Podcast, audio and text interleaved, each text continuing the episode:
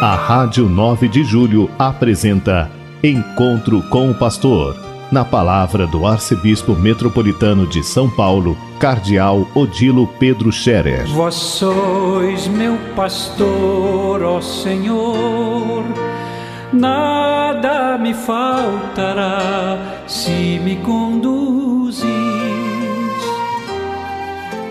Queridos ouvintes da Rádio 9 de Julho, saudação e bênção para todos vocês neste dia 29 de março. Hoje é uma terça-feira. A liturgia deste dia da Quaresma nos traz a palavra de Deus muito bonita que fala da água. Lembrando que nos estamos preparando para a Páscoa e na noite da Páscoa nós é, renovamos as promessas do batismo, lembramos o nosso batismo Inclusive se faz a bênção da água batismal, depois também a, aspersão do povo com água batismal. Portanto, o rito que lembra o batismo, o nosso batismo. Inclusive toda a liturgia da noite da Páscoa está também referida ao batismo. Já é a ressurreição de Jesus, mas ao mesmo tempo é a nossa participação na ressurreição de Jesus mediante o batismo. E se fazem também batizados na noite da Páscoa. Pois bem, hoje nós ouvimos da leitura do profeta Ezequiel, primeira leitura, quando ele fala é, da visão que ele teve das águas que saíam do templo. As águas que brotavam do santuário saíam pelas portas do templo e corriam para a planície e irrigavam a planície e tudo ficava verde, frutos, né? plantas, flores, frutos, pássaros, vida, enfim, a água da vida, a água regeneradora que brota do santuário. Uma imagem muito bonita, a água que sempre é mais abundante, que jorra do santuário e irriga a planície, traz vida, vida, alegria, bênção, água como bênção, água como sinal de vida. Pois bem, na crucificação de Jesus, um soldado é, pega a lança e abre o peito de Jesus para alcançar o coração de Jesus. E o evangelista São João diz que do seu coração, desta ferida, brota sangue e água, sinal de que Jesus já está morto.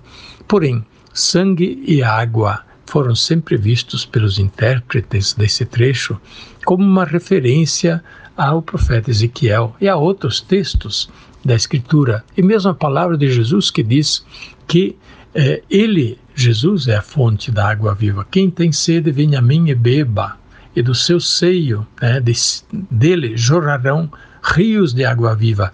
Ora, Jesus é a fonte da água viva, dele brota a água viva que é, purifica a humanidade, que vivifica a humanidade, a água da graça de Deus. A água também vista como sinal de vida do Espírito Santo, Espírito de Deus.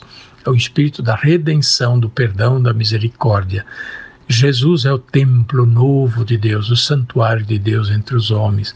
Do seu coração, cheio de amor, e aí é o sangue, cheio de amor pela humanidade, que doou a si inteiramente pela humanidade, brota sangue, vida e água purificação e vida mais uma vez. Jesus é o novo templo, é o santuário do qual brota a água viva que purifica, que mata a sede, que dá vida à humanidade, esperança e alegria.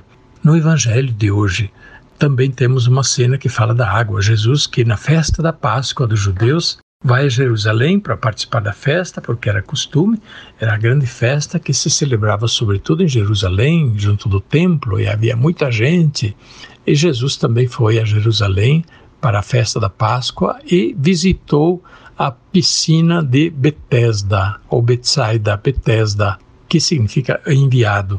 E esta piscina era uma piscina considerada milagrosa, e ali, como diz o Evangelho de São João, havia muitos doentes que estavam ali à espera de que o anjo de Deus agitasse as águas. O primeiro que entrasse na água era curado da sua doença.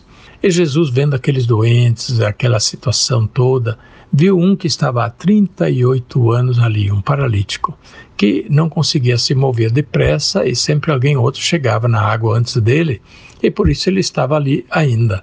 E Jesus, na mesma hora, diz: Você quer ser curado? Claro, diz ele, que mais ele queria era ser curado. E Jesus diz: Então levanta-te, pega a tua cama e caminha. Ele era paralítico, aquele homem. Ele começa a caminhar. E, claro, daí segue o diálogo desse homem com os judeus que reclamam como é que você carrega seu, sua cama, hoje é sábado, não pode fazer isso em dia de sábado, isso é trabalho, a lei de Moisés proíbe carregar a cama e, e, e trabalhar. Ele diz, olha, o homem que me curou disse, pega tua cama e anda, e eu fiz isso. E aí eles queriam saber, mas quem curou você? Quem mandou dizer isto? Porque eles diziam no dia de sábado também não é não é possível fazer curas, porque curas significava um trabalho, né? um trabalho do médico, o trabalho dos curadores, era um trabalho. E esse homem diz: Não, quem me curou disse: Pega tua cama e anda. E aí eles começaram a procurar Jesus e depois é, souberam que era Jesus que tinha mandado dizer: Pega tua cama e anda, e que tinha curado o paralítico. E aí eles começam também a perseguir Jesus e tramar contra ele. Mas a figura bonita relacionada com a água é a seguinte: a piscina de Betesda era a esperança dos doentes. Ali, quem chegasse, né, o anjo de Deus descia de vez em quando, agitava a água, ela borbulhava, assim diz o texto, e o primeiro que entrasse ficava curado, e certamente ficavam curados, porque senão não continuariam ali. Era a esperança dos doentes, a piscina, a água, a água que borbulhava. E de repente aparece Jesus e diz: Levanta-te, toma tua cama e anda, estás curado. Não é mais a água, é Jesus a água. É Jesus a fonte da água, da vida, da cura, da salvação. Não é mais a piscina de Betesda. Jesus é a fonte que cura. Jesus é a fonte que salva. Curar e salvar, é sanar é a mesma palavra na língua hebraica. Em português temos as várias palavras para dizer a mesma coisa. Cura, salva, sana, limpa é a mesma palavra. Pois bem, Jesus faz isto. Ele é a fonte da água que cura, a água que salva, a água que limpa, que purifica, a água que restaura, a água que salva. Jesus no Evangelho, em certo momento, diz também numa situação de Páscoa: Quem tem sede, venha a mim e beba. Jesus dizia: Eu sou a fonte da água viva. Eu tenho uma água para dar a vocês. Aliás, essa passagem da Samaritana, no poço de Jacó, no começo do Evangelho de São João, também fala da água. E Jesus finalmente diz à mulher: Ó, oh, a água verdadeira não é esta do poço. Eu tenho água boa para te dar. A água verdadeira, e quem bebe dela não terá mais sede. E ela diz: Senhor, dá-me desta água.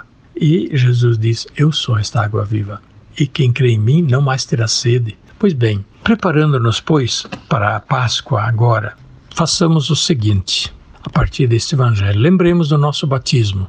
Seria interessante a gente até olhar, né, ver se redescobrimos o nosso batistério, onde está a certidão do batismo, que dia que a gente foi batizado, que festa que era? Vamos olhar um pouco no calendário, que dia da semana que foi. Certamente foi no sábado, num domingo, mas talvez foi em alguma festa especial. Não importa, importa que fomos batizados. Nós recebemos da água de Jesus, a água do batismo, a água regeneradora que nos vem pela paixão, morte e ressurreição de Jesus. Jesus, a água viva que jorra para a vida eterna. E quem dele recebe, quem nele crê, também se transforma em fonte de água viva. Assim disse Jesus.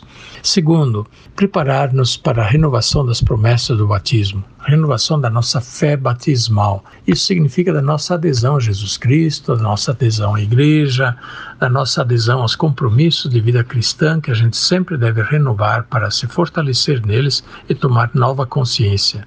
Pois bem, quanta coisa bonita em preparação para a celebração da Páscoa. Vivamos então bem este dia da Quaresma, no jejum, na esmola, na oração, ou seja, na penitência para a conversão, na esmola significa na caridade, na solidariedade para com o próximo, na oração, em tudo o que significa a busca de Deus, a escuta da palavra, a oração. Intensifiquemos, portanto, a nossa preparação para a celebração da Páscoa. A bênção de Deus Todo-Poderoso, Pai, Filho e Espírito Santo, desça sobre vós e permaneça para sempre. Amém. A Rádio 9 de Julho apresentou Encontro com o Pastor, na palavra do Arcebispo Metropolitano de São Paulo, Cardeal Odilo Pedro Scherer. Vós sois meu pastor, ó Senhor, nada me faltará se me conduzir.